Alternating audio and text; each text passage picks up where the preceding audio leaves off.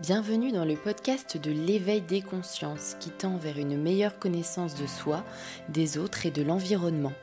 Je suis Evelyne Danglot et chaque mercredi, je vous partagerai des échanges inspirants avec des personnes animées par leur transformation et leurs projets. Bonjour aux consciences qui s'éveillent et merci de nous écouter sur la chaîne de podcast de l'éveil des consciences. Aujourd'hui, je suis accompagnée de Roger Fiametti. Bonjour Roger. Bonjour. Merci beaucoup d'avoir accepté cette interview dans le podcast. Alors, vous êtes kinésithérapeute et ostéopathe depuis maintenant 35 ans. Vous êtes aussi conférencier et auteur de nombreux ouvrages. Et nous allons aujourd'hui parler de votre ouvrage Se libérer du sentiment d'abandon et des angoisses de séparation. Vous avez mis au point l'ostéopathie somato-émotionnelle, donc on va en, parler. Euh, j'ai plusieurs questions hein, pour euh, cette première question. Euh, j'ai été inspirée. Qu'est-ce qu'une séparation au sens large? Comment y faire face? Et pouvez-vous nous parler des séparations dites positives et celles négatives? Alors, trois questions en une.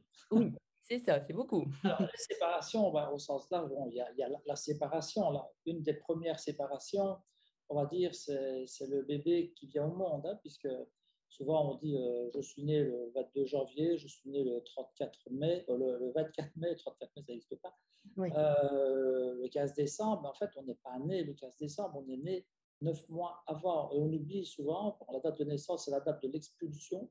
Hein, l'expulsion, ben, c'est un peu le terme qui est utilisé au niveau médical quand l'enfant vient au monde, sort de l'utérus, sort du ventre de la maman, L'expulsion, c'est aussi un terme juridique quand les, locataires ne payent pas le loyer et que le propriétaire le met dehors.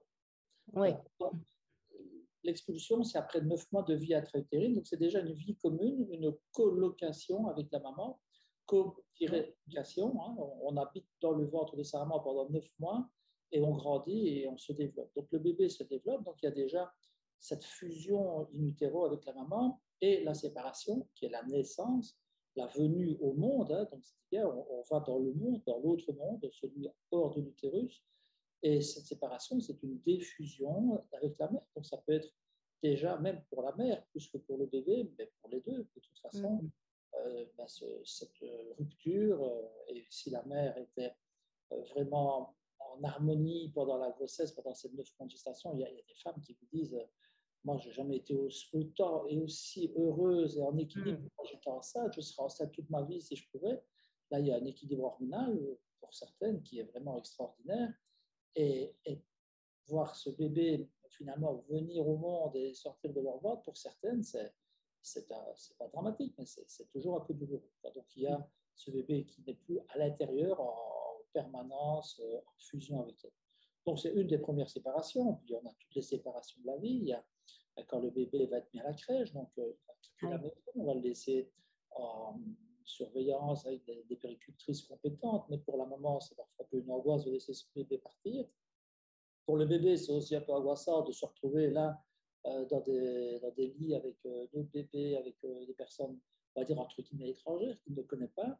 Mm-hmm. Et puis si on continue, bah, il y a, l'école, hein, il y a l'école maternelle, où là, bah, c'est aussi les premiers pleurs des enfants qui quittent leur maman, qui ne savent pas si on va venir les rechercher le soir. Pour certains, c'est leur angoisse principale. Euh, et puis, si on continue, il y a l'adolescence. L'adolescence qui est encore une séparation, puisque c'est la séparation de l'enfance vers l'adolescence. Mais c'est la séparation au niveau des, concepts, au niveau euh, du, choc euh, bah, des générations, où, les enfants, les adolescents n'acceptent plus rien des parents. Pour eux, les, parents sont des regards, ce sont des has ce sont, mm-hmm. ils ne savent rien, ce sont des vieux. Hein. Les vieux qui qui se plaignent toujours parce que c'est plus comme avant, etc. Donc, il faut savoir que l'adolescent, il a tout enregistré pendant toute son enfance. Et puis, il a un peu copié, copié un peu le, disque dur des parents. Il a, il a, copié les comportements. On a des enfants qui ont le même accent que leurs parents, le timbre de voix. C'est normal puisqu'ils sont élevés, sont éduqués et ils grandissent dans, dans cet environnement et ça va modifier, en tout cas, ça va plutôt construire euh, leur, leur personnalité et à mhm. l'adolescence, ben, l'adolescent, justement, il, rejette. C'est comme s'il mettait un antivirus dans son disque dur. Mm, d'accord. Il rejette tout ce qui ne lui convient plus. Alors, il y a le choc des générations, parce qu'évidemment, l'adolescent, il va croire ses copains, il va croire euh, d'autres personnes, mais il va, croire les parents. Hmm. Le prof, il va croire les autres.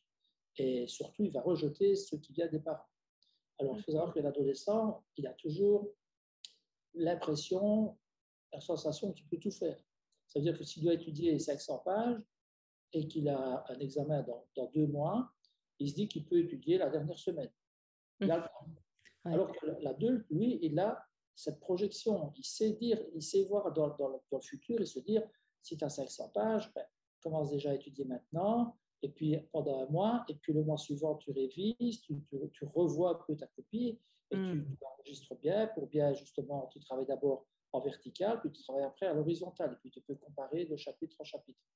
Un adolescent, il ne peut pas penser comme ça, parce que fondamentalement, il n'est pas encore formé au niveau cérébral pour penser comme ça. Le cortex préfrontal, il est formé, il, est il, a terminé sa formation en 30 ans. Donc, l'adolescent, lui, il croit qu'il peut tout faire. Il, hmm. peut, il, peut, boire 10 bouteilles de whisky et dire qu'il ne sera jamais sous, à part qu'il sera sous après une bouteille. Un, adolescent, un adulte saura qu'il ne peut pas trop boire, mais un adolescent, il est un peu inconscient ou quelque part, bon, ben, hmm. il n'a pas de limite ou alors euh, il n'arrive pas à les, à les, fixer. Donc, l'adolescence, c'est une période de séparation parce que l'enfant passe vers l'adolescence, il se sépare de son enfance, mm-hmm. et surtout, il se sépare aussi des parents. Et le choc, et le choc des générations est justement dû parfois et souvent à une incompréhension des parents qui ne savent pas que l'enfant ne peut pas projeter dans l'avenir. Et ça, c'est la source des conflits, justement. Si les parents pouvaient comprendre aussi que l'adolescent est dans cette évolution progressive et qu'il n'a pas encore tous les outils pour mmh. pouvoir organiser à long terme, eh bien, il y aurait déjà peut-être moins de conflits et moins de disputes. Parce que quand on voit des adolescents qui se retrouvent euh, à leur,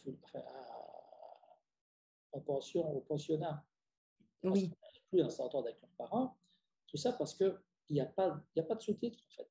Chacun mhm. a son histoire et il n'y a pas de, conversion, il n'y a pas d'intersection où ils peuvent chacun un peu discuter et mettre en commun ben, leurs sentiments, puisque chacun pense à sa façon. L'adulte, il sait tout, il sait plus.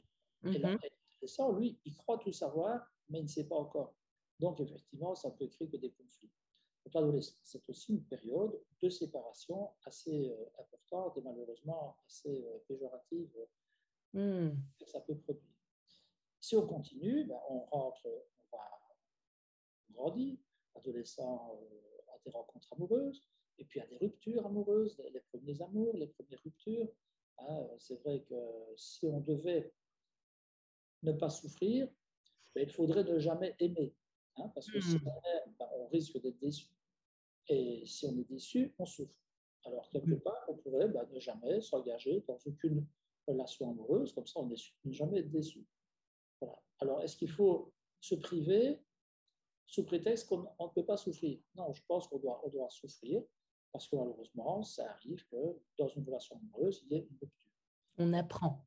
Elle va être vécu mal ou très mal ou pas trop mal en fonction justement des ruptures précédentes et des mmh séparations précédentes. Et on pourra voir que effectivement, c'est dans les premiers mois, les dix premiers mois de l'enfance hein, et, déjà dans la vie intra-utérine, qu'il peut s'installer une vulnérabilité psycho-émotionnelle par rapport à la séparation mmh.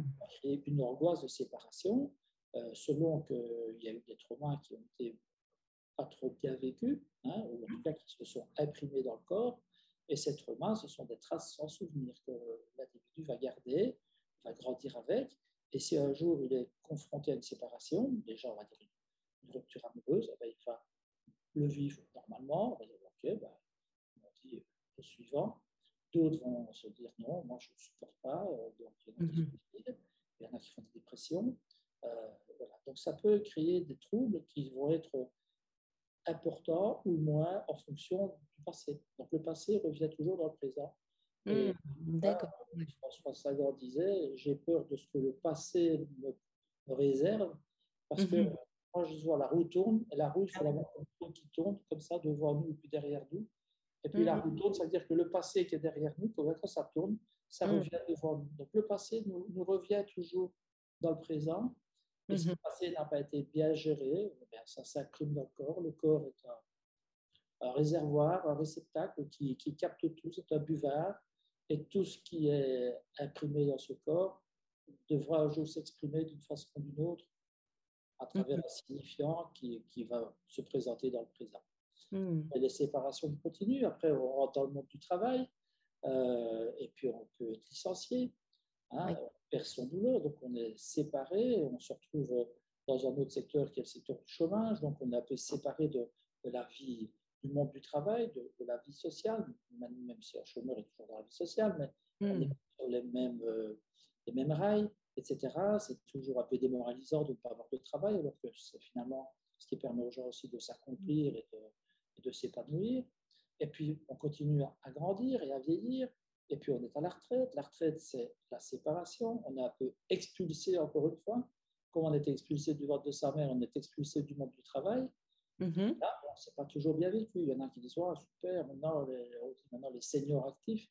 Donc, euh, il y en a qui, qui se dépêchent, qui sont vraiment très impatients d'être retraités pour pouvoir vivre une deuxième vie avec beaucoup de loisirs, beaucoup d'activités.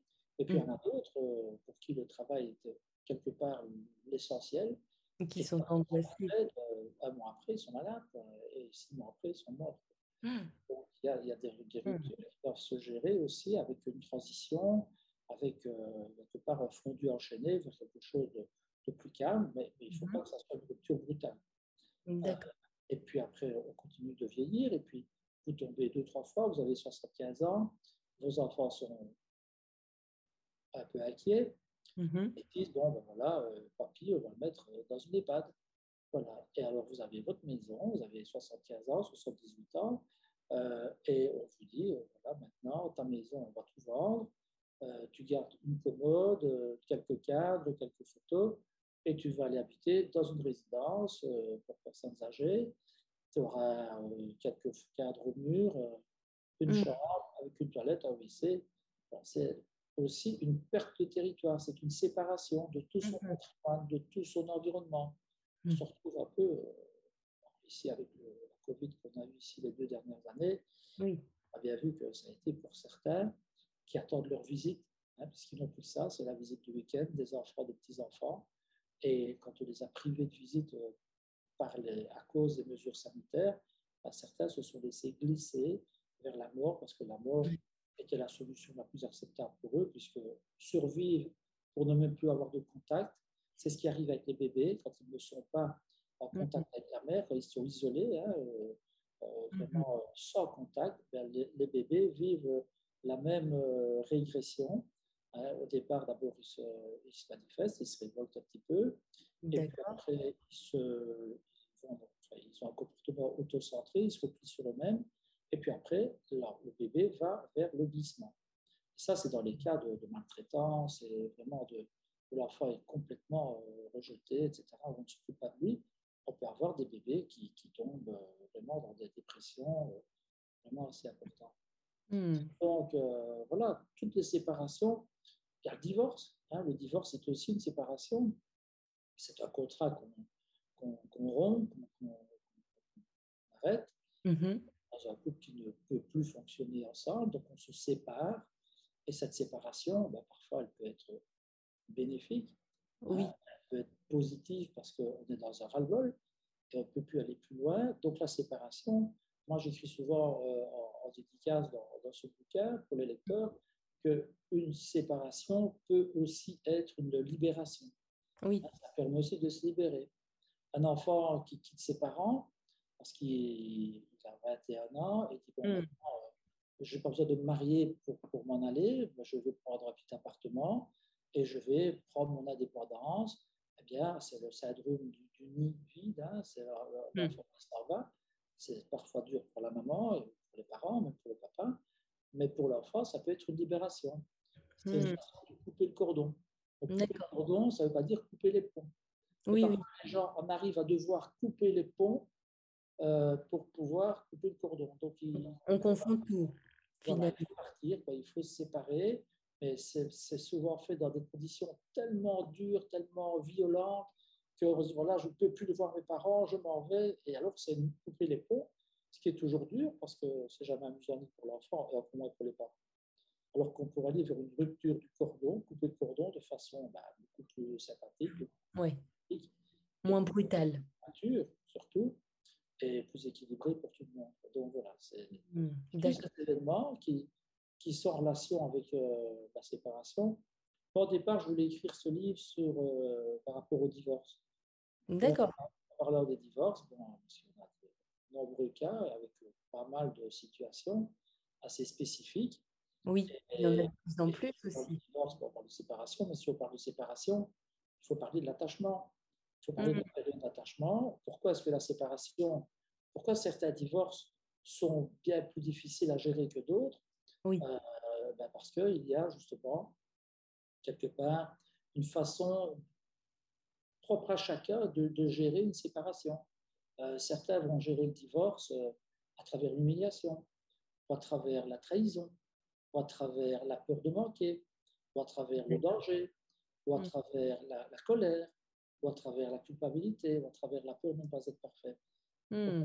souvent, ce livre, ce n'est pas un livre de psychologie sur l'abandon et sur la séparation, c'est le fruit de 35 ans de pratique où justement le corps garde en mémoire toutes les émotions refoulées et que justement, si on va par le corps voir par quel angle ou par, par quelle entrée il faut gérer euh, finalement cette séparation, imaginons un divorce, on peut avoir une patiente qui dit voilà, je suis en plein divorce et je ne suis pas bien, je suis en colère. Ah bon, vous êtes en colère, ben, qui ne serait pas en colère quand ça se passe mmh, D'accord. Mais peut-être qu'elle l'a vécu sous l'angle de l'humiliation ou sous l'angle de la trahison. Ça, c'est la deuxième ou la troisième lombaire.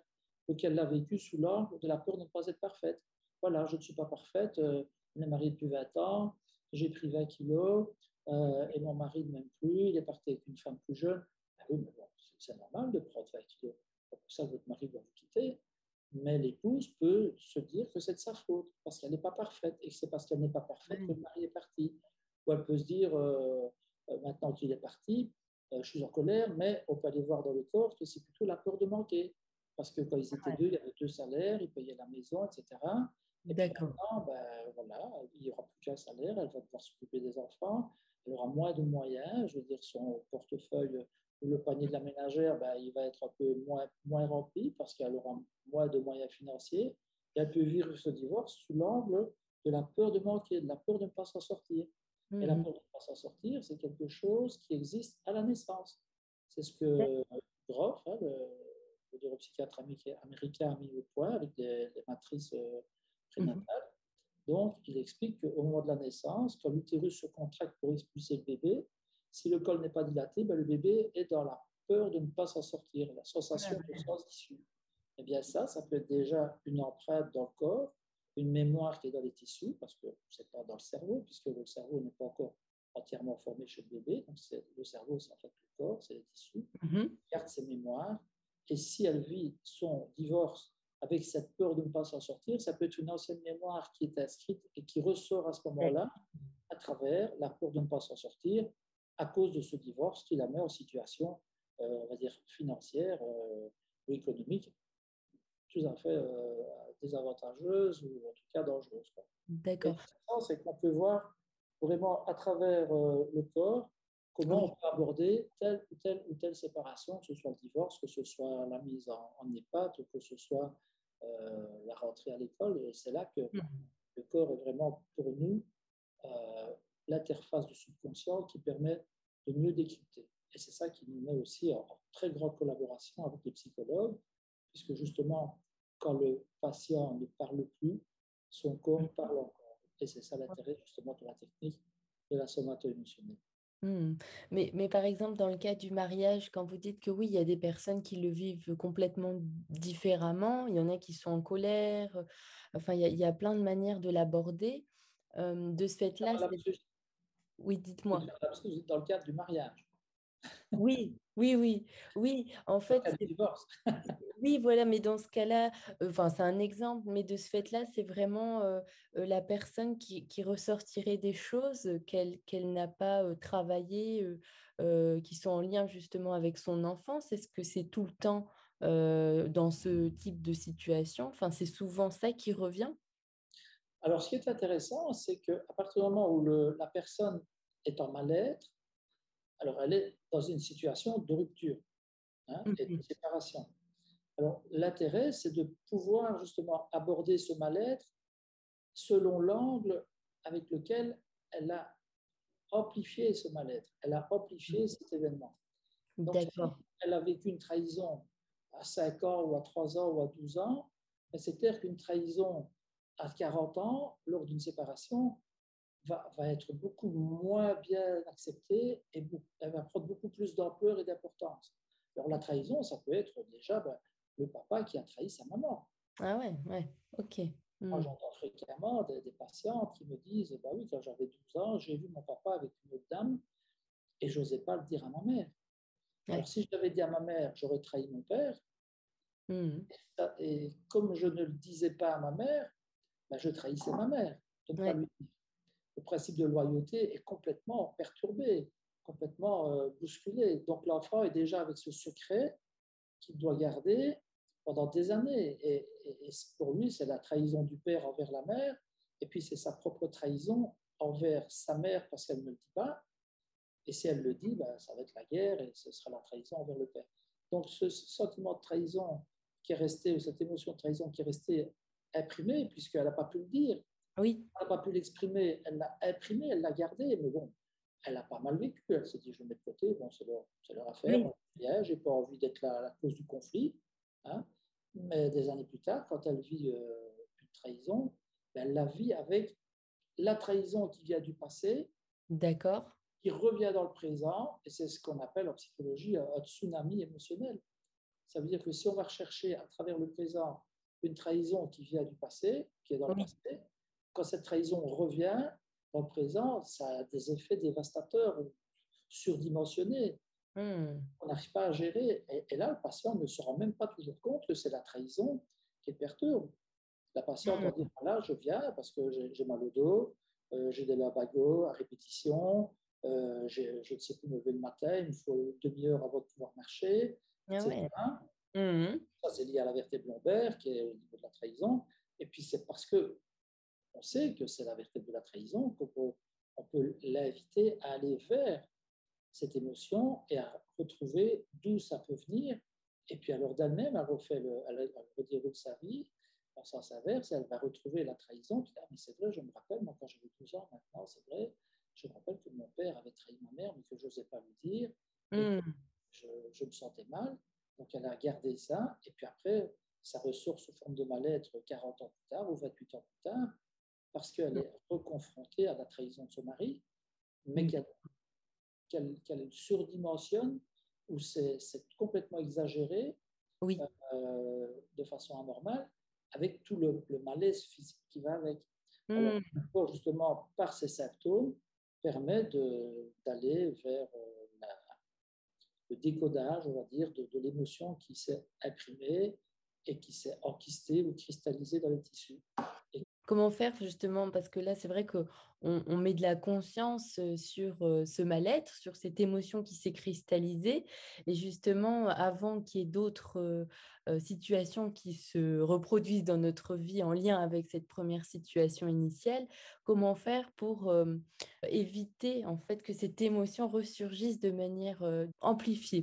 Oui, ben, c'est-à-dire que il n'y a, a, rien qui empêche les gens de faire un travail sur eux-mêmes avant même que ça se produise. Oui. Donc, euh, moi, j'ai des enfants qui viennent.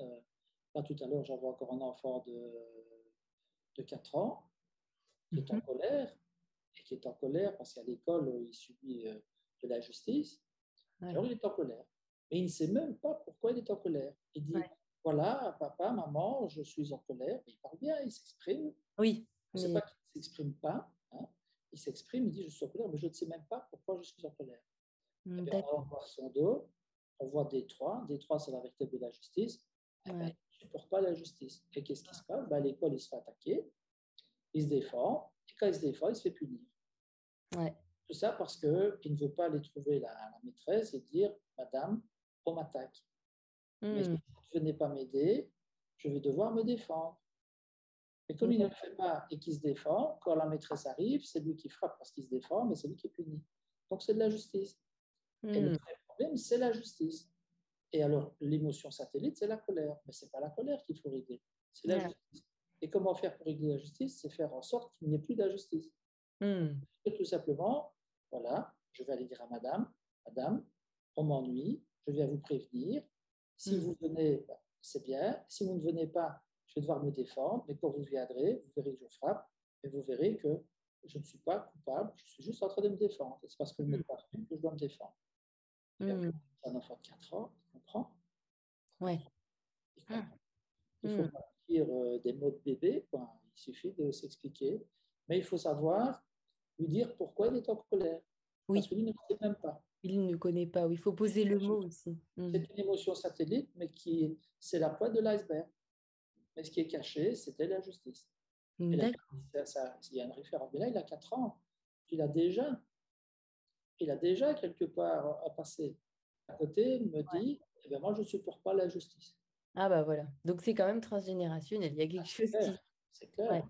Ouais, ouais. Et c'est pour ça que la intéressant. vie intra-utérine est super importante parce que l'enfant va capter les émotions euh, de la maman in utero. Ça, Ouais. c'est la les, les neurosciences nous montrent, la, la neuropsychoimmunologie nous prouve que quand la parturiente, donc la femme enceinte, produit une hormone avec une émotion, alors le bébé, le, le fœtus in utero, produit la même hormone. D'accord. Dire, Hmm. oui, ça peut être culpabilisant pour les mamans. Non, c'est pas, c'est pas culpabilisant. C'est, c'est important de le savoir, justement. Savoir. Que si on va avoir un accès de colère quand on est enceinte, ben, c'est peut-être mieux de, de faire en sorte de ne pas en avoir. Et si on en a eu, ben, on peut avoir de la colère. Voilà. Il vaut mieux la sortir que de la garder et puis de la, la réprimer. Mais Oui. Il faut savoir aussi que quand le bébé sera là, ben, ça vaut la peine de faire un check-up et de pouvoir vider un peu son sac à dos émotionnel qui est rempli de tout ce qu'il a vécu in utero, mais qui ne lui appartient pas. Mhm. Et c'est ça qui est intéressant, puisque ça, ça s'imprime dans le corps, ça s'imprime dans les tissus. Ouais. Et c'est les tissus qui sont un peu le, le réceptacle de, de ces émotions qui sont des ressentis. Un ressenti, c'est c'est une émotion, c'est un ressenti. C'est pas un sentiment. Le sentiment, c'est quand l'émotion passe par le cortex, qui va transformer cette émotion en fonction du vécu, euh, de l'environnement, de l'éducation, de la culture, de, de tout. Voilà, donc euh, ce sentiment, c'est après. Ça devient un sentiment, mais au départ, c'est un ressenti, c'est dans le corps. Hmm. C'est par le corps qu'on peut aller justement aller euh, libérer et vraiment délier, c'est mieux. Hmm. D'accord. Alors, vous citez euh, Bruce Lipton qui dit Notre inconscient guide nos actions à 95% et notre conscient intervient pour 5%. Pouvez-vous nous en dire plus? Ouais, C'est extraordinaire de savoir ça. Grâce à Bruce Lipton, on, on peut comprendre que tout ce qu'on exécute, euh, c'est c'est dirigé à 95% par notre subconscient. Donc ça veut dire que, en fait, on est dans, dans le, la trace sans souvenir, on est dans, dans tout ce qui est inscrit dans notre corps à travers un trauma et qui s'inscrit sans souvenir. On a, on a une trace du trauma sans souvenir. Donc si on a une séparation qui a été euh, ben, traumatisante, Mhm. on peut imaginer, bon, je parle de la vie intra-utérine, et c'est important d'en parler, puisque si vous avez une maman qui accouche d'un bébé, mais qui à la grossesse précédente a fait une fausse couche, Hmm. C'est important. Avant, dans le temps, les médecins disaient après une fausse couche, les refaites vite un bébé, ça, un couche chasse l'autre, et vous verrez, vous ne penserez plus euh, à votre fausse couche. Mais non, Ouais. si vous ne faites pas de travail entre les deux, si vous ne nettoyez pas l'utérus, si vous ne nettoyez pas votre âme, votre esprit, vo- votre subconscient, Oh. ben, ce bébé suivant, il va être fabriqué, il va être gesté, il va être euh, quelque part, il va grandir pendant neuf mois Oui. Dans le ventre d'une maman qui a peur de perdre son bébé puisqu'elle a perdu le précédent. Hmm. Il y a la peur de la mort, il y a la peur de la perte. Donc ça veut dire que inconsciemment, déjà, il y a une programmation qui se fait, c'est la peur de ne pas s'en sortir, c'est la peur de mourir. Donc Hmm. il y a des enfants qui pourraient, je n'ai pas dit qu'ils vont tous être comme ça, hein, mais qui pourraient déjà être influencés par l'émotionnel de la mère, qui elle-même va avoir peur de perdre son bébé puisqu'elle a perdu le précédent. Donc, c'est la sensation de danger, de danger de mort imminente. Et tant qu'elle n'aura pas vraiment accouché et avoir son bébé dans ses bras, elle ne sera pas rassurée. Donc, cette peur-là, l'enfant l'aura, il aura la peur euh, de, du danger et la sensation de mort imminente. Et ça, ça donne quoi? Ça donne des enfants hypersensibles, des enfants hyper vigilants, toujours sur le qui-vive, qui sont dans le, danger de mort, mais et aussi qui, et là c'est assez, hein, enfin, c'est incroyable de dire ça, mais moi je le vois mm-hmm. dans, les, séances où vous avez des enfants, comme la maman a peur de perdre le bébé, ben le bébé bouge. Et ah oui. il dans le ventre Dites, ouais. pour rassurer la maman. Alors, on aurait dit, mais non, ça n'existe pas. Françoise Docto, quand elle parlait au bébé, disait au départ que c'était n'importe quoi, puis on a fini par comprendre qu'elle avait raison. Euh, mm. je pense que, voilà, dans le livre, je la cite souvent, et je fais référence à, des personnes comme elle ou à Boris Cyrulnik, qui sont vraiment des, des, maîtres en la matière et qui, qui, nous ont ouvert la voie. Et c'est important de savoir que le bébé comprend déjà. Et quand le bébé bouge pour rassurer sa mère qui a peur qu'il soit mort parce qu'elle a perdu le précédent, quand il sort du ventre, il est programmé dans je bouge pour te rassurer. Ah oui. Donc le bébé, il bouge la nuit pour rassurer la, maman, nuit, dire je suis bien vivant, t'inquiète pas, je suis pas mort. Et le pire, c'est que si la maman, bah, le bébé grandit, et mm. puis il y a un bébé, un enfant hyperactif, alors on se dit oui, mais il n'arrête pas de bouger, alors la maman s'énerve. Mais le bébé ou l'enfant, quand il voit que la maman s'énerve, ce programme, c'est quoi? Maman a peur, donc je vais bouger.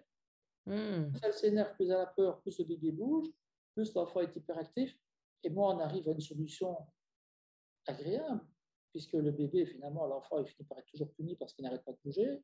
Hmm. On va dire, ah, cet enfant, il est hyperactif, il est hypertonique, on, ne s'en sort pas, il ne dort jamais. Et oui, l'enfant, il surveille sa mère. Oui. Rassuré.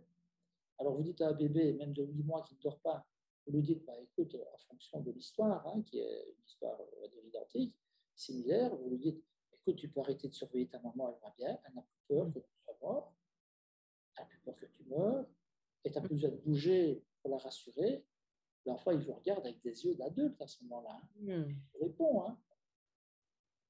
Et son regard et son visage est explicite, c'est clair. Et la maman vous dit, bah, écoutez, je ne sais pas ce que vous avez fait à mon bébé, mais maintenant il dort. Ah oui, il dort parce qu'il est rassuré. Il sait qu'il ne doit plus vous rassurer. Il sait que vous n'avez plus peur. Ouais. Eh mais c'est important. Mais les bébés comprennent. Oui, il faut leur parler ils comprennent. Alors ça, c'est un trauma qui s'inscrit dans les tissus. C'est un trauma qui va justement euh, être euh, sans trace, sans souvenir. D'accord. Et, si on, va rechercher ce trauma par le corps, parce que là, on va libérer le corps, on laisse le bébé libérer tout, mais en mm. lui parlant, puisque nous, on connaît le trauma, puisque la maman nous en parle, qu'elle dit qu'elle a eu fausse mm. on peut bien se douter que si l'enfant a beaucoup bougé, ben, c'est parce qu'il rassure la mère. Et en lui parlant, ben, on fait remonter le souvenir où on le laisse sortir. Et hmm. l'enfant exprime à travers son corps et ses tissus. Là, c'est juste en dessous du crâne, c'est le niveau C0CA, c'est la vertèbre juste en dessous du crâne, qui est sous tension, qui est la vertèbre qui, qui correspond au réflexe de peur paralysante, la réflexe archaïque qui s'inscrit déjà à la sixième semaine in utero, chez l'embryon. Ah oui, c'est rapide. Ah oui, parce qu'avant, on disait, euh, moi je me rappelle quand je faisais des conférences il y a plus, plus de 25 ans, oui. Euh, quand je disais, euh, ah, mais vous savez, le bébé, il entend. Hein. quand on lui parle, ben, on disait, mais non, c'est pas possible. pas possible. À l'époque, il y avait Tomatis, un ORL, hein, qui, qui, a créé sa méthode pour éduquer ben, toute la coupe du son avec les aigus, les, les, graves, etc. Mm-hmm. On faisait écouter du Mozart, des percussions sur le Donc, lui disait que le, bébé entend une utéro à partir du sixième ou septième mois disait ça. Mmh. On fou. Hein. Hmm. On disait c'est n'importe quoi. Et puis après, on a vu que maintenant, c'était vrai. déjà à la sixième semaine in utero, c'est très tôt. Hein. Ouais. C'est le moment où la maman apprend qu'elle est enceinte, la plupart du temps. Hein. Ouais. Et il y a déjà un réflexe de peur paralysante. Et si la maman a un stress, l'embryon se rétracte. Et si il ne se dilate pas après, ben, ça veut dire que le stress n'a pas été bien absorbé et ça va créer des, des effets négatifs et ça peut donner un enfant ou un adulte, parce qu'on peut, par une analyse bien spécifique, euh, ça c'est au niveau des réflexes archaïques, mm-hmm. Retrouver ce réflexe de peur paralysante et il y a une rééducation qui est installée, instaurée, tout un protocole par rapport à tous les réflexes archaïques euh, mm. qui n'ont pas été bien intégrés, et notamment ce RPP qui donne des enfants ou des adultes qui ont peur de regard, euh, qui sont toujours dans la, phobie, l'agoraphobie, la claustrophobie, etc. c'est vraiment une peur qui a été intégrée, qui est la sensation de mort imminente, et qui la conséquence d'une peur de la mère qui a toujours peur de perdre son bébé. Son bébé, ouais. Alors, encore une fois, je le redis et je pense qu'il faut le dire, tout ce qu'on dit ici, ce n'est pas pour culpabiliser les mamans mmh. qui tu euh, vécu ce genre d'événement. Il faut savoir que ça se répare. Et c'est pour ça qu'on en parle. Parce que si on vient juste, euh, un peu comme en politique, euh, vous avez l'opposition, on vient toujours dire ça ne va pas, ça ne va pas, ça, ça ne va pas, ça, ça ne va pas. Mmh. C'est facile d'être dans l'opposition, de, de, dire ce qui ne va pas. Ici, on, on, a des solutions pour aller effacer tout ça, pour aller régulariser. Et la régularisation, ça se fait dans le corps. Jean offre, hein, le, psychologue l'a dit, enfin, déjà, nombre de personnes, euh, de neuropsychologues, de neuropsychiatres le disent, c'est dans le tissu que va s'inscrire la première mémoire, la mémoire implicite qui passe mhm. par le système limbique et qui passe par tout ce, ce, système nerveux qui existe déjà de 0 à 3 ans. Et c'est pour ça qu'on dit que tout se joue entre 0 et 3 ans, puisque les peurs vont stimuler l'amygdale, qui est une glande au niveau du cerveau, qui est la peur et qui va conditionner toutes nos réactions dans la vie par rapport aux événements qu'on va rencontrer. Hmm. dans les cas de séparation et de rupture, euh, qui sont des, traumatismes qu'on vit, hein, une rupture c'est jamais amusant, mais qui vont toujours faire référence à un traumatisme du passé. Hmm. Alors, la séparation, ça peut être l'accouchement, parce qu'on se sépare de sa mère, il y a la diffusion entre la mère et le bébé, mais la mhm. séparation peut avoir lieu in utero. Hein. Une mère qui ne pense pas à son bébé, hein. une mère qui ne sait même pas qu'elle est enceinte. Hein. Les, les, dénis de grossesse, c'est extraordinaire. Vous voyez une femme qui, qui, ne sait même pas qu'elle est enceinte, et puis un jour, elle dit Moi, j'ai mal au ventre, on va aller faire une gastro, on va aller faire une radio de l'abdomen, et puis on fait une échographie, et on dit Madame, vous êtes enceinte. Mm. Moi, je ne suis pas enceinte. Alors, ventre plat, mais plat, de cheveux plats. Ouais, et, et, puis, et, ça. Ah oui, et puis elle est dirigée vers euh, une psychothérapeute. Et après une séance ou deux séances, mais souvent la première séance, elle ressort. Le lendemain, elle a son ventre qui est le ventre d'une femme enceinte de 7 mois. Impressionnant. Et oui, ça, c'est la puissance du subconscient et de l'esprit. Alors, Bruce Lipton, il dit que finalement, l'enfant de 0 à 6 ans, il va copier-coller le disque dur de ses parents. Donc, il va mmh. copier, il va tout intégrer. C'est pour ça qu'un enfant, vous le mettez en Afrique, il a parlé la langue du pays. Vous le mettez en Chine, ben, il parlera le chinois. Euh, vous le mettrez dans une tribu primitive, ben, il parlera le, dialecte de la, tribu. Vous le mettez en Angleterre, il parlera anglais. Mais si vous parlez anglais, euh, français, italien, espagnol, il pourra parler les quatre langues plus tard. C'est parce qu'on a toujours peur de, de parler deux langues simultanément parce qu'on se dit il va confondre, il va tout mélanger. Mais non, le cerveau va tout intégrer. Il faut parler aux enfants et c'est important. Et, tous ces, enfants vont tout capter. Vont capter. Si vous avez un enfant qui est à Toulouse, un enfant qui est à Marseille, un enfant qui est à Paris, ou un enfant qui est en, Bretagne, ils vont parler le français, mais avec des accents différents. parce Il faut un copier-coller du disque dur des parents. Les attitudes, la posture, la façon de marcher. Voilà. Et puis, euh, de 0 à 6 ans, tout est intégré et de façon inconsciente, ils vont aussi ben, refaire les mêmes gestes, oui. contrôlés à 95% par le subconscient. Mais il y a aussi la blessure. S'il y a une blessure, s'il y a un trauma qui s'est inscrit euh, dans la petite enfance, ben, mm-hmm. une séparation, une humiliation, etc., ou une culpabilité. Hein, par exemple, vous avez euh, un enfant de 3 ans, les parents se séparent, les parents divorcent, ben, l'enfant peut prendre sur son dos euh, la culpabilité de cette séparation. L'enfant peut se dire, mais il ne se le dit pas consciemment, c'est tout à fait inconscient, il peut se sentir coupable de la séparation des parents. Hmm. Il peut dire, c'est de ma faute qu'ils se sont séparés. Si je n'étais pas né, ils ne se seraient pas séparés. Mhm. Et cette culpabilité, ça va rester dans son subconscient. À savoir que la culpabilité, ça provoque l'autosabotage, l'autopunition, l'autodestruction. Hmm. Ça veut dire que toute sa vie, il va répéter des actes d'auto-sabotage et d'autodestruction tout le temps. Ça veut dire que si un jour il veut même avoir une relation amoureuse qui dure, eh bien, il va par culpabilité, celui qui est coupable inconsciemment, eh bien, il va toujours s'empêcher d'être heureux. La phrase type des gens qui se sentent coupables, c'est t'as pas le droit. Donc, s'il est heureux dans une relation amoureuse, ben, il va mettre fin à cette relation. D'accord. Donc, la solution, C'est d'en parler. J'abandonne avant qu'on m'abandonne. Donc la solution, c'est vraiment de parler à cet enfant et de lui expliquer avec des mots simples pour lui dire que ce n'est pas de sa faute, bien entendu. Même pas des mots simples, des mots. L'enfant comprend, il comprend la langue. On peut lui expliquer, tu sais, voilà, on est en procédure juridique parce que nous allons nous séparer, mais tu sais, dans ton cœur, on sera toujours présents tous les deux. Moi, je dis souvent aux enfants, quand ils viennent euh, dans les cas de divorce, je leur dis, dis-moi un peu un endroit où tes parents seront toujours ensemble. Parce qu'en plus, l'enfant, à cet âge-là, il a une baguette magique. Ah, c'est la pensée magique. Et ah. il se dit qu'il va pouvoir réunir les parents. Et si les parents ne peuvent pas se réunir, il dira c'est ma faute, c'est moi qui n'ai pas pu utiliser la hmm. baguette magique efficacement. Donc c'est de sa faute. Mais on peut lui dire mais écoute, tes parents, ils se séparent, il vaut mieux parce que sinon ils ne s'entendent pas.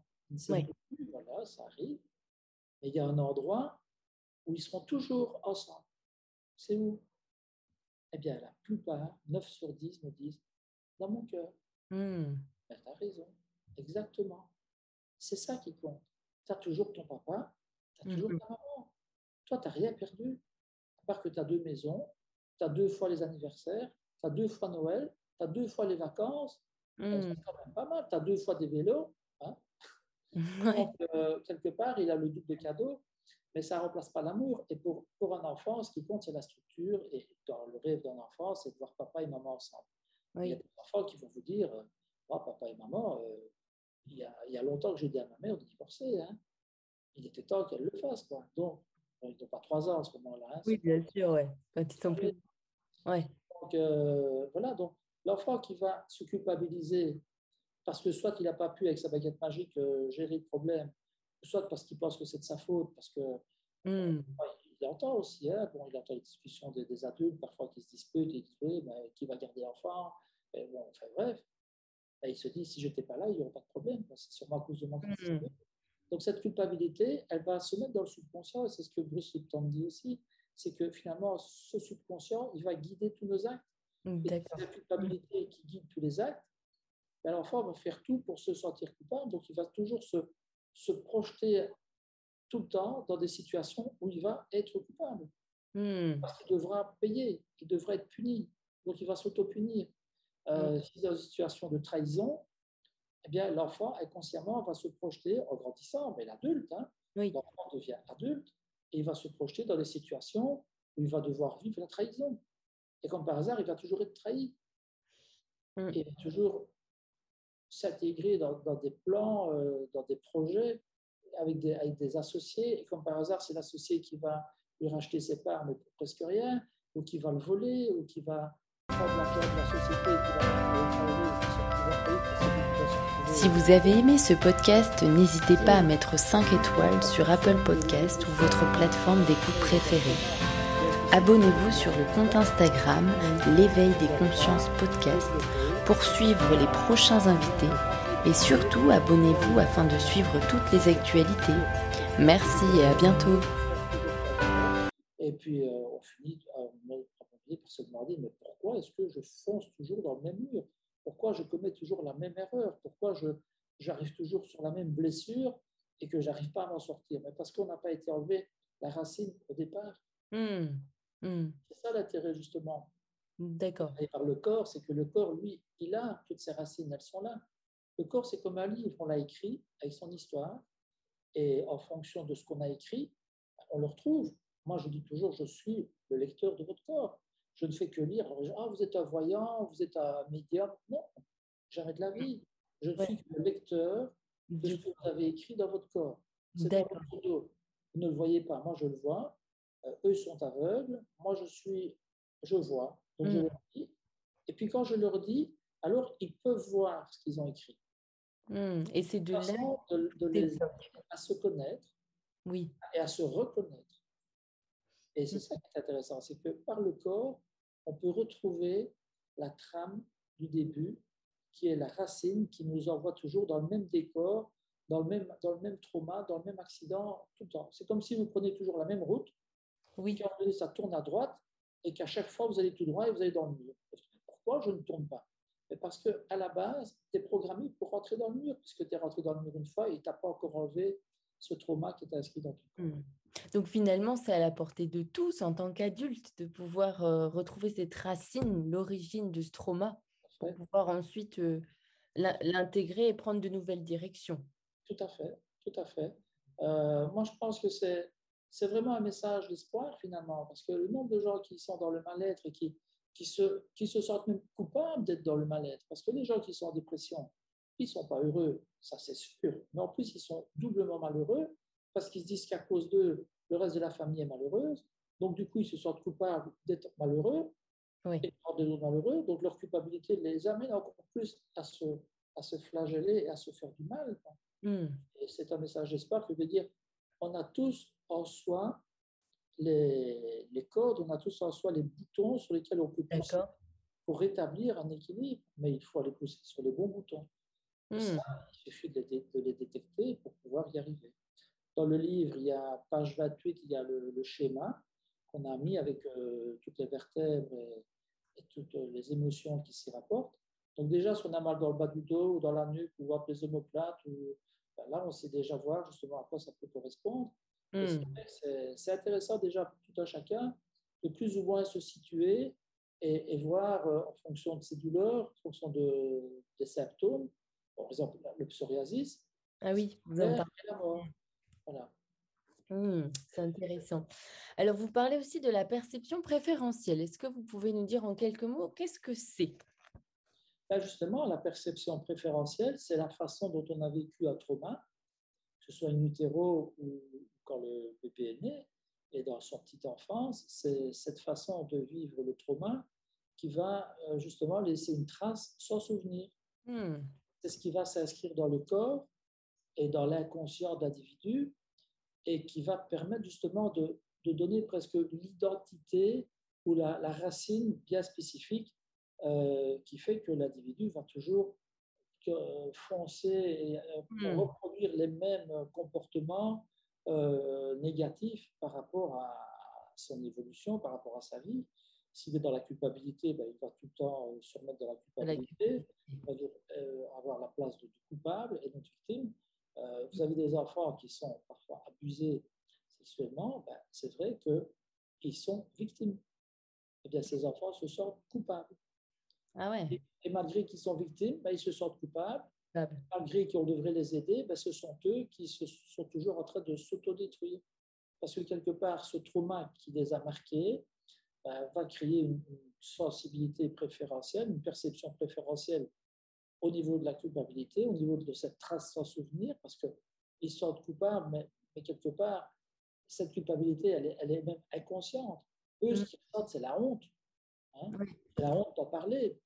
C'est tout ce que ça va provoquer s'ils en parlent c'est le regard qu'on aura sur eux qui va être un regard sale. Euh, mm. Donc, euh, toujours, enfin, même Cyrulnik, Cyrulnik le dit, c'est le pire dans, dans un abus. Euh, il y a un abus qui est horrible, mais il y a surtout le fait que la personne qui a été abusée, quand elle en parle, c'est qu'on ne la croit pas. Mm. Mm. Là, il y a un manque de reconnaissance, c'est encore pire. La, la souffrance est encore pire. Un nombre de personnes qui ont été abusées et qui m'en parlent, quand on parle de cette non-reconnaissance de l'abus, elles le disent toutes, c'est, et même tous, parce qu'il y a des hommes aussi qui sont abusés, hmm. et ils disent tous, effectivement, l'abus, c'est un drame, mais ne pas être cru, c'est pire. Et ne pas être défendu, c'est encore pire. Et, c'est la honte d'en parler, surtout. Hmm. Donc, c'est pour ça que la plupart n'en parlent pas, mais ils gardent cette culpabilité inconsciente, et c'est cette perception préférentielle du trauma qui va justement orienter leur comportement. Mais il y a, il y a des tas de... Hmm. Chaque chaque perception est en fonction de l'histoire. Ça peut être euh, la peur de ne pas être parfaite, ça peut être la trahison, ça peut être l'humiliation, ça peut être hmm. euh, la peur de ne pas être aimé aussi. Hein. Un enfant qui ne se sent pas aimé, il va marquer, il y aura donc dans cette mémoire implicite, dans cette peur, l'enfant qui ne se sent pas aimé, qui ne se sent pas désiré, euh, son système labique va se mettre en ébullition parce que pour un enfant, ne pas se sentir aimé, c'est la peur de mourir. Ah ouais, c'est la peur de ne pas exister. Oui. L'enfant a besoin de se sentir aimé et à ce moment-là, ben, il va développer cette peur qui va stimuler son, système limbique, qui est, c'est inconscient, mais c'est dans son système hormonal aussi. Tout va il va être sous tension, il va être sous tension hormonale, il va être toujours euh, crispé. Et dès qu'il va être dans la sensation de ne pas être aimé à n'importe quel moment de sa vie, mmh. eh il va déclencher tous ces symptômes physiques et toutes ces angoisses qui sont finalement sa perception préférentielle, puisque c'est à partir de la peur de ne pas être aimé qu'il a développé ses peurs.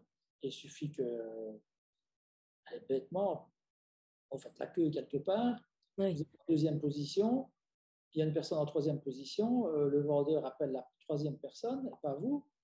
Eh ben voilà, j'ai peur de ne pas être aimé, c'est quoi cette injustice euh, Elle m'a dépassé, il ne m'a pas, il pas euh, considéré, il a fait passer quelqu'un devant moi alors qu'elle était derrière.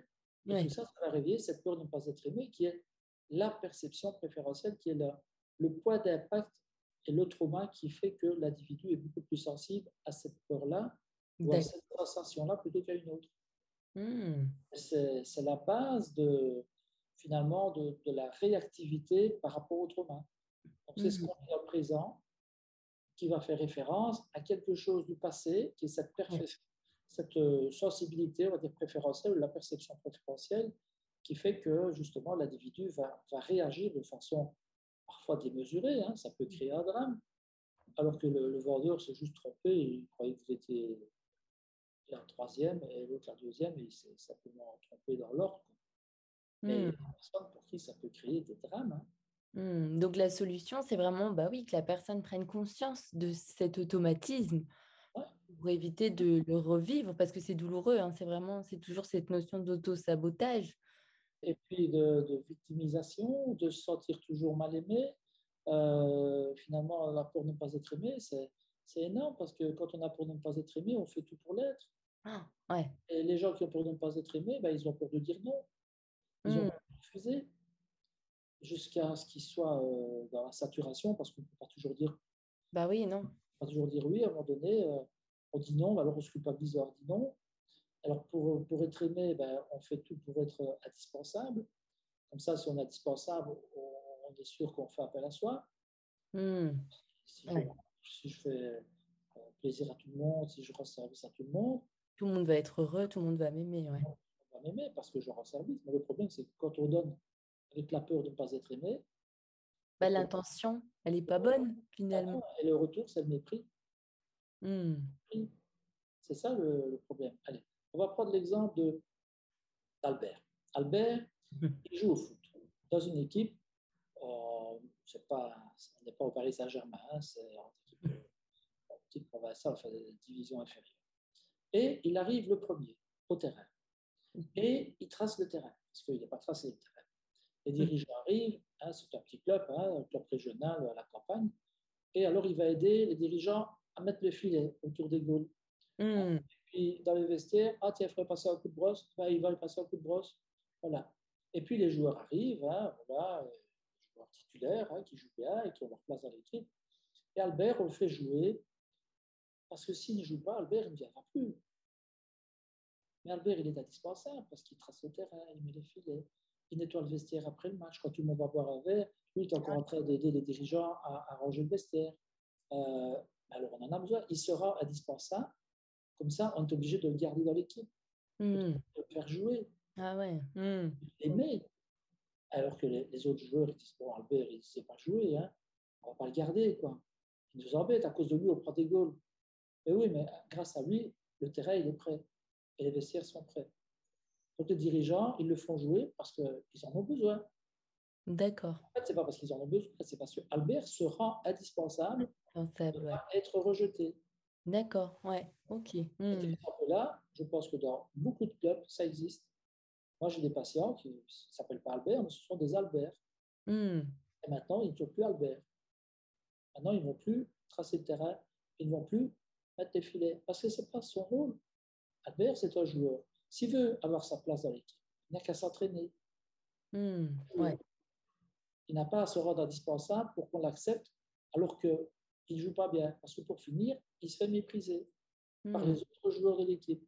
Hmm, Et notamment par certains qui auraient leur place, mais qui vont devoir rester sur le banc, des réservistes, parce qu'on fait jouer Albert alors qu'il ne joue pas bien. Mais comme Albert sera indispensable, ouais. on le fait jouer. Mais finalement, il est méprisé. Donc, tout ce qu'il a à gagner, c'est rien du tout. C'est une fausse titularisation sur base de sa, euh, son dévouement, qui n'est pas un dévouement, il donne parce qu'il a peur de ne pas être aimé, il a peur de ne pas être accepté. Il donne pour être accepté. Mmh, Il donne pour être aimé. D'accord. Et Mmh. ça, c'est c'est pas authentique, c'est pas ça. Ouais. Comme ça, ça se retournera contre lui. D'accord, Mmh, c'est intéressant. Vous expliquez donc, euh, pour en revenir à la naissance, que la médecine obsté- obstétricale a fait d'énormes progrès permettant aux femmes d'accoucher sans douleur. Le gynécologue est parfois contraint d'utiliser des forceps ou des ventouses pour aider le bébé à sortir. Quelle est l'émotion ressentie par ce bébé et quel est l'impact aussi sur sa vie future? Alors, il faut savoir que quand le gynécologue utilise des ventouses ou des forceps, c'est jamais de gaieté de cœur. hein. C'est quand même euh, des instruments métalliques sur un petit crâne très fragile. Donc, ils ne le font pas vraiment de façon automatique. Quand ils le font, c'est quand le, le bébé bradycarde, hein, c'est quand son cœur commence à, à ralentir et que l'enfant entre dans une souffrance fétale qui pourrait avoir des effets euh, tellement graves. hein. Ça peut donner des enfants IMC, des affaires moteurs cérébraux. Quand il y a aussi, hein, si on voit que le cœur ralentit trop, ben, le, le gynécologue, là, c'est les forceps, c'est vraiment l'urgence. hein. C'est vraiment les pompiers qui arrivent et c'est en vitesse, il faut extraire le bébé. Oui, que la maman aussi se fatigue. hein. C'est vrai que Oui, mais c'est aussi la- d'oxygénation hein, qui, va, qui va survenir, hein, qui va Oui. effets très délétères, hein, très, très graves. Donc, euh, ben, il faut savoir que si le bébé a déjà son cœur qui ralentit, ça veut Mhm. dire que c'est déjà des informations inconscientes et qui sont des ressentis. Donc, le bébé est déjà en train de commencer, entre guillemets, à mourir.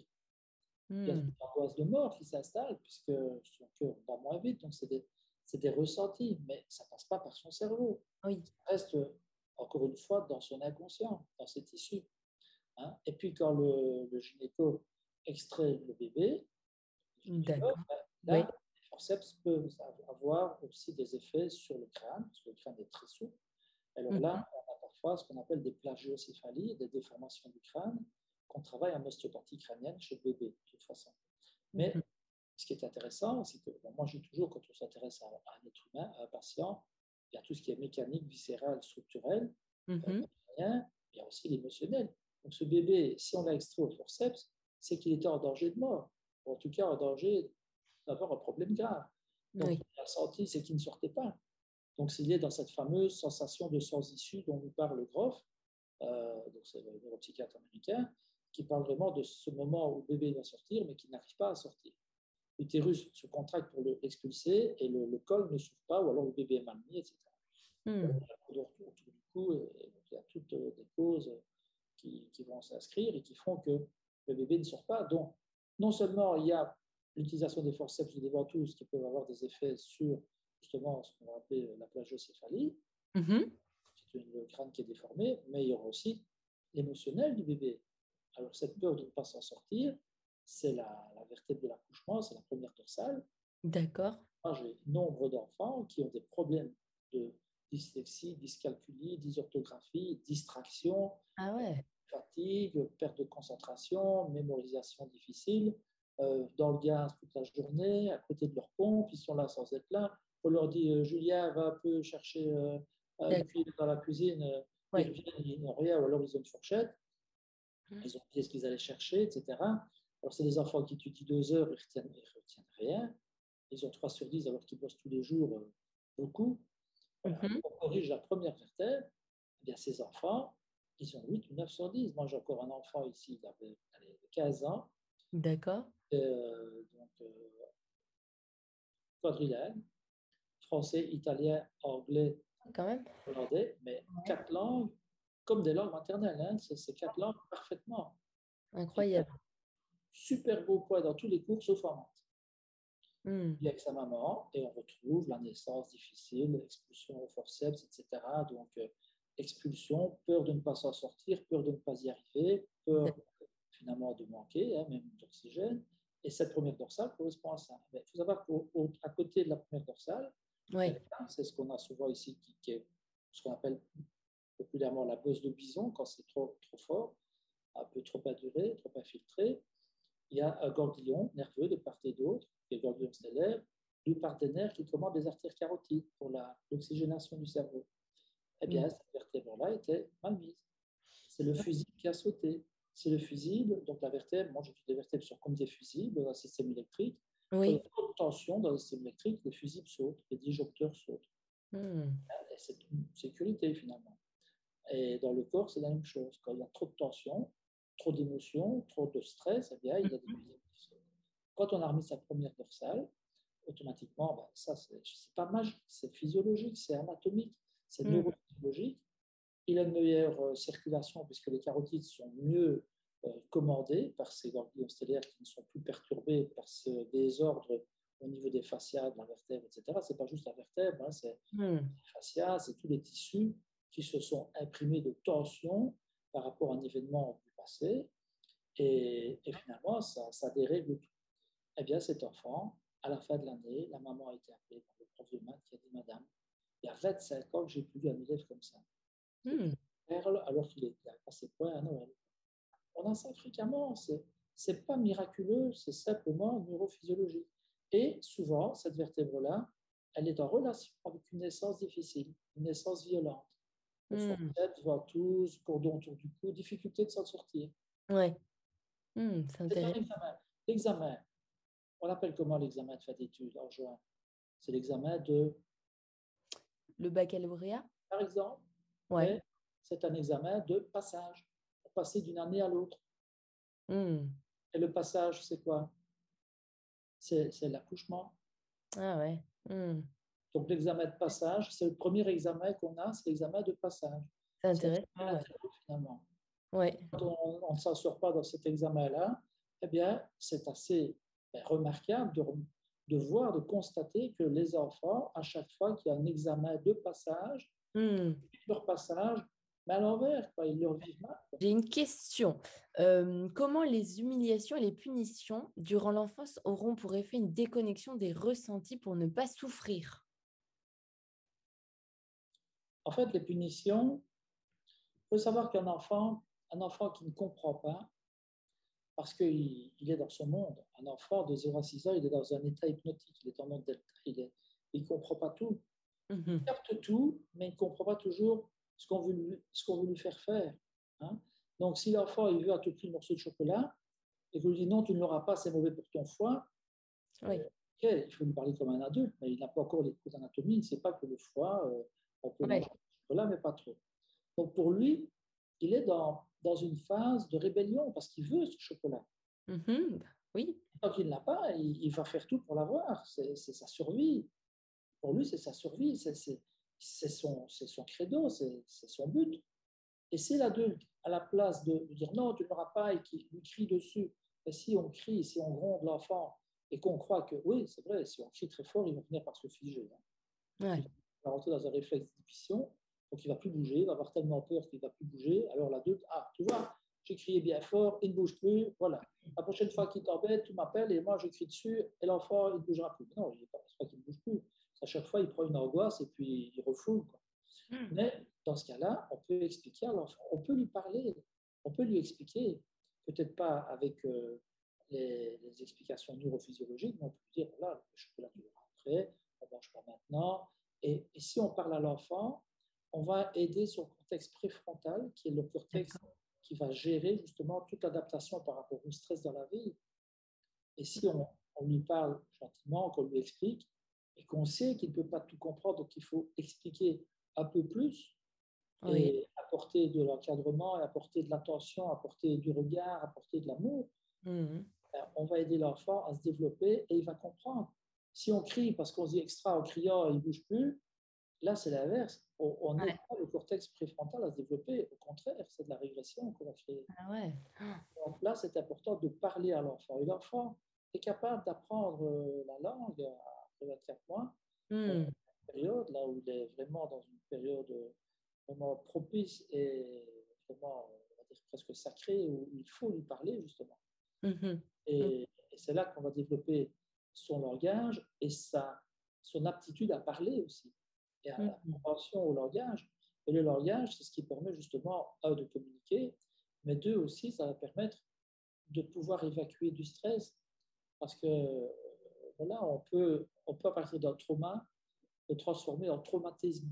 Le Hmm. traumatisme, c'est une vue un peu à, à distance du trauma. C'est comme si on, on relativise le trauma. Donc, un trauma, Ah ouais. Peut prendre par exemple un avocat qui va plaider pour un criminel. Oui. Déjà, le trauma, c'est le crime. D'accord. Ouais. Et le criminel, c'est un, un criminel. L'avocat, son rôle, c'est de d'aborder ce crime sous des angles différents.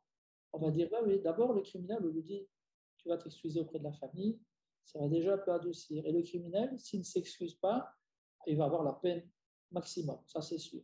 Ouais. S'il s'excuse, alors que le trauma est toujours là, mais le fait qu'il s'excuse, on va déjà se dire, bon, il s'est excusé. Hmm. Ça, fait déjà, ça change déjà le regard sur le criminel. Sur le criminel. Et puis quand l'avocat va dire oui, mais vous savez, ce criminel il a eu une enfance malheureuse, il a été frappé, maltraité, violé, abusé, il a grandi dans des familles d'accueil, etc. Il va dresser un portrait qui va modifier l'angle de vue Hmm. par rapport à l'histoire du, du criminel. Le trauma va être un peu transformé en traumatisme Hmm. par la plaidoirie de l'avocat, qui utilisera des faits de manche, qui utilisera de, de métaphores pour Hmm. pouvoir un peu adoucir le, le jugement de- des jurés. Et à ce Mm. moment-là, ben, il y aura peut-être une réduction de peine. Parce Mm. que du trauma, il sera passé au traumatisme par la verbalisation et par le, la modification de l'angle de vue, où la presse avait dit Oui, c'est un criminel, il faut capital, il a fait ça, c'est un salaud, etc. Ce qui est sûrement pas très agréable non plus euh, pour les victimes, hein, bon, Bien sûr. et, euh, côté de la partie civile. Mais l'avocat, son rôle, c'est d'aborder le même trauma sous un angle différent. Eh bien, Mm. c'est ce qu'on fait aussi en psychologie avec les, avec les gens, c'est leur permettre de revoir leur trauma autrement, sous un Hmm. autre angle. Et ici, ben, à travers ce livre, parce qu'il y a des tas de, de cas, euh, d'exemples, eh bien, on aide les gens aussi. ben, moi, j'ai des patients qui l'ont lu trois, quatre fois, ils me disent à chaque fois, je vois des choses différentes Mhm. hein, qui me disent ça m'a vraiment aidé parce que je m'y suis retrouvé et j'ai retrouvé mon trauma, mais je le je l'ai vu maintenant sous un autre angle. Ah ouais. Et ce trauma devient un traumatisme, donc moins grave et Ah ouais. plus facile à solutionner et à gérer. Hmm. Super. Alors, bon, moi, je, trouve ce bouquin vraiment euh, pédagogue. hein, c'est ce que, je vous avais dit euh, justement quand on a commencé cette discussion. C'est que vous parlez de, plein de passages finalement euh, de la vie, la vieillesse, euh, l'Alzheimer, euh, euh, l'EHPAD. Enfin, il y a vraiment plein d'étapes. Justement, vous citez au début des étapes de séparation. Mais je voudrais euh, m'arrêter sur le passage ultime dont vous parlez euh, à la fin avec euh, euh, celui du lien quantique. Finalement, Roger, sommes-nous tous reliés les uns les autres? Regardez, on est reliés par Internet. Ouais, c'est une merveille. Je ne vous ai jamais vu. Je vous vois là et j'ai l'impression de vous connaître depuis toujours. Et ben voilà. C'est ça qui est terrible. Et on est tous reliés. En fait, on est dans une intrication euh, psychocorporelle. Ça, c'est nous-mêmes. hein. On, est, on est dans cette intrication où le psychologique, le corporel, tout est mélangé par rapport à soi-même. Et par rapport aux autres, on a parfois des événements où on connaît la maman qui, dont le fils euh, est à New York, il Mhm. de faire un accident. Là, il est 15 heures euh, et en France, euh, il, est, il est 9 heures, hein, ou l'inverse. Et, et finalement, la maman a une sensation, elle a envie de vomir, ou alors il a eu un accident, il a eu un choc sur la tête, et la maman, tout d'un coup, elle a un mal de tête Mhm. et une. Puis elle apprend une heure après que son fils est à l'hôpital et qu'il a une fracture du crâne. Et il y, a- il y a des événements comme ça qu'on ne peut pas, qu'on comprend maintenant, qu'on Mm. analyse. hein. Il y, a- il y a des centres de recherche euh, scientifiques qui analysent maintenant tout ce qui est la parapsychologie, euh, la, la télékinésie, etc. Mais il y a ce, ce lien quantique qui fait qu'on est, on est tous reliés. Alors, qu'est-ce qui s'est passé pendant le Covid? Il y a des gens qui ont prié tous ensemble, il y a des gens qui ont médité tous ensemble, avec les tambours, sur les tambours. Voilà, mais ça, c'est de la, c'est de la cohésion, c'est de la, de la, de la solidarité, c'est du collectif par Mhm. la pensée. Et la pensée, elle est très constructrice Ah oui, oui. et, et elle permet justement de, de déplacer des montagnes, si on veut, mais, mais ça existe. Et je pense que ce lien quantique, il est là. Tous reliés, on ne s'en rend pas compte. On est tous reliés. Et c'est pour ça que dans l'inconscient collectif aussi, on a, on a des tas de, de pensées qui sont parfois négatives aussi malheureusement. Et je pense qu'il faut, il faut tordre le cou à, ces pensées négatives pour ramener justement à un inconscient collectif positif.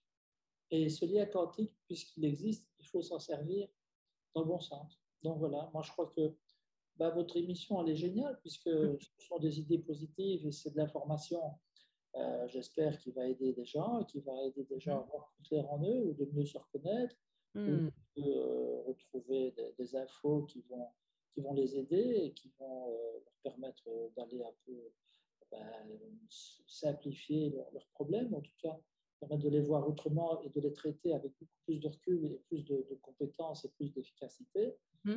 Et voilà, ça sert à ça. C'est ça qui est bien. Dans ce lien quantique, on peut amener euh, à une meilleure énergie positive, oui. spirituelle, mais alors là, il ne faut pas tomber non plus dans, J'aime bien l'ésotérisme, je n'aime pas le zozotérisme. Hein. Mmh n'importe quoi. Donc, il faut, il faut rester cadré et se dire voilà, c'est vrai, si tout le monde pense positif, si on va tous vers une bonne énergie positive, c'est sûr qu'on arrivera à un meilleur résultat. Mmh et la séparation, en fait, c'est quand on, on, ne veut pas aller vers le, dans la bonne direction, finalement. Alors, la bonne direction, c'est laquelle? Vous savez, il y a des gens, ils font des milliers de kilomètres, ils vont en Inde. Mm-hmm. Maintenant, on va, on va à Dubaï, mais c'est plus pour le plaisir. En Inde, c'est plus pour méditer, On va voir le Dalai Lama. Certains aiment bien d'avoir une audience avec le pape. Euh, voilà. Dans le temps, c'était tous ces voyages. Euh, on pouvait un peu évoluer, faire de la méditation. Alors, on faisait des milliers de kilomètres pour aller retrouver quelque chose. Oui. Et finalement, même quand on arrivait en Inde, on était face à soi-même. Alors, en fait, la force, elle a un point d'application, une intensité, mm-hmm. un sens et une direction. Eh bien, ces kilomètres qu'on fait, des dizaines de milliers de kilomètres pour essayer de se retrouver ou de se connaître, on inverse la direction. d'accord. Mm-hmm. On, fait un centimètre. Et ça, c'est le chemin qu'on peut parcourir. C'est énorme. Mm-hmm. si tout le monde fait ce chemin-là, eh bien alors là, la cohérence, elle va être vraiment énorme. Et le lien quantique, dès qu'on le, on le crée avec soi, on le crée avec les autres. Hmm. C'est ça qui est terrible. C'est que dans ce lien quantique qui existe, moi j'ai donné une conférence euh, en physique quantique ici à Paris, à l'université. Mm-hmm. J'ai été invité justement pour cette fameuse intrication euh, psychocorporelle, puisque ça existe. Et ils étaient intéressés, puisque moi je parlais du corps, des tissus et des mémoires dans les tissus, euh, maintenant éprouvé par les neurosciences. Et, là, on avance vraiment dans, dans ce sens-là, et c'est ça qui est bien. Et le, professeur me disait, maintenant, nous, on va vraiment vers la quantique euh, émotionnelle. D'accord. Plus que la quantique physique. Donc, il y a vraiment toute cette dynamique et cette évolution où on sait que la pensée euh, peut avoir des effets. Mmh la pensée, c'est 5% c'est le conscient. Ce qui est le plus important, à mon sens, et moi j'aime bien de le dire parce que je suis ostéopathe, donc je travaille avec mes mains, je suis dans les tissus, je suis dans cette mémoire, mais c'est 95%, c'est dans la mémoire inconsciente et dans le corps. Alors il y a d'autres techniques, il y a le MDR, il y a l'hypnose, il y a des tas de façons d'accéder à ce subconscient. Mm-hmm. C'est vrai que au-delà de, de, la pensée, il faut avoir accès à ces 95% qui sont les, moteurs et les, créateurs de la pensée. Hmm. Et si on va nettoyer ces 95%, alors on a 95% de positif. Et on hmm. aura les 5% de pensée qui seront le support de ce subconscient, mais alors on a du 100% de positif. Hmm. le lien quantique, il est, il est plus que puissant. Merci beaucoup, Roger, pour votre inspirant témoignage. Vraiment, je, ressens en tout cas que ça vibre et je ressens vraiment que ça, ça, me parle et ça va aider, euh, je pense, beaucoup de personnes. Donc, j'invite toutes les personnes aussi désireuses d'en savoir plus de lire euh, ce bouquin on prend beaucoup de plaisir à le lire et comme j'expliquais, ça répond à beaucoup de questions. Finalement, euh, en tant que jeune maman aussi, ça m'a aidé, hein, je, tiens à le dire aussi, parce que ça m'a aidé à, me rendre compte de ce que j'avais pu euh, euh, transmettre, mais bien sûr sans culpabiliser, parce que vous le répétez, hein, c'est vraiment une ressource où on vient puiser de l'information pour pouvoir justement travailler par la suite. Donc ça aussi, et puis même personnellement, ça m'aide dans mon cheminement d'éveil des consciences. Donc merci beaucoup pour ce partage. Et j'invite toutes les personnes aussi à commenter ce podcast. Si vous avez aimé, à le repartager. On sera ravis de lire vos, vos témoignages et vos avis. Merci Roger. Je vous souhaite à tous de passer une très bonne fin de journée. Merci également.